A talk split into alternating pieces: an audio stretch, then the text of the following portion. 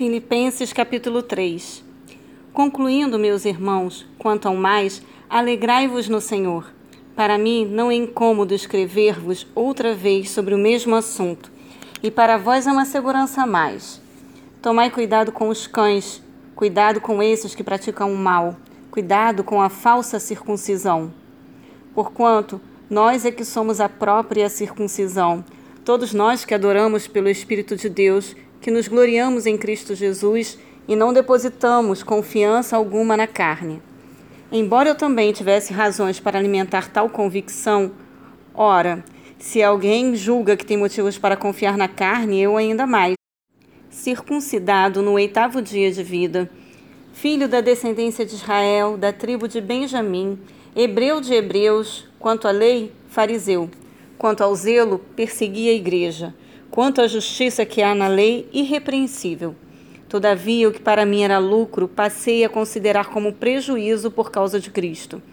Mais do que isso, compreendo que tudo é uma completa perda comparada à superioridade do valor do conhecimento de Cristo Jesus, meu Senhor, por quem decidi perder todos esses valores, os quais considero como esterco, a fim de ganhar Cristo e ser encontrado nele, não tendo por minha, por minha a justiça que procede da lei mas sim a que é outorgada por Deus mediante a fé, para conhecer a Cristo e o poder da sua ressurreição e a participação nos seus sofrimentos, identificando-me com ele na sua morte, com o propósito de, seja como for a ressurreição dentre os mortos, nela estar presente.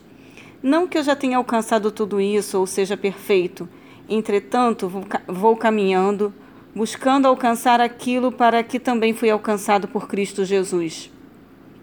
Irmãos, não penso que eu mesmo já o tenha conquistado, mas tomo a seguinte atitude: esquecendo-me das coisas que para trás ficam e avançando para as que estão adiante de mim, apresso-me em direção ao alvo, a fim de ganhar o prêmio da convocação celestial de Deus em Cristo Jesus.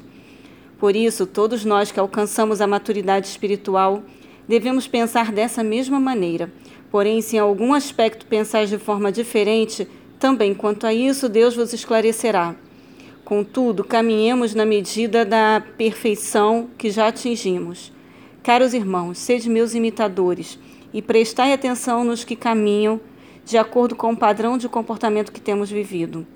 Porquanto, como já vos adverti repetidas vezes, e agora repito com lágrimas nos olhos, que há muitos que vivem como inimigos da cruz de Cristo. O fim dessas pessoas é a perdição. O Deus deles é o estômago, e o orgulho que eles ostentam fundamenta-se no que é vergonhoso. Eles se preocupam apenas com o que é terreno. No entanto, a nossa cidadania é dos céus, de onde aguardamos com grande expectativa o Salvador, o Senhor Jesus Cristo, que transformará nossos corpos humilhados, tornando-os semelhantes ao seu corpo glorioso, pelo poder que o capacita a colocar tudo o que existe debaixo do seu pleno domínio.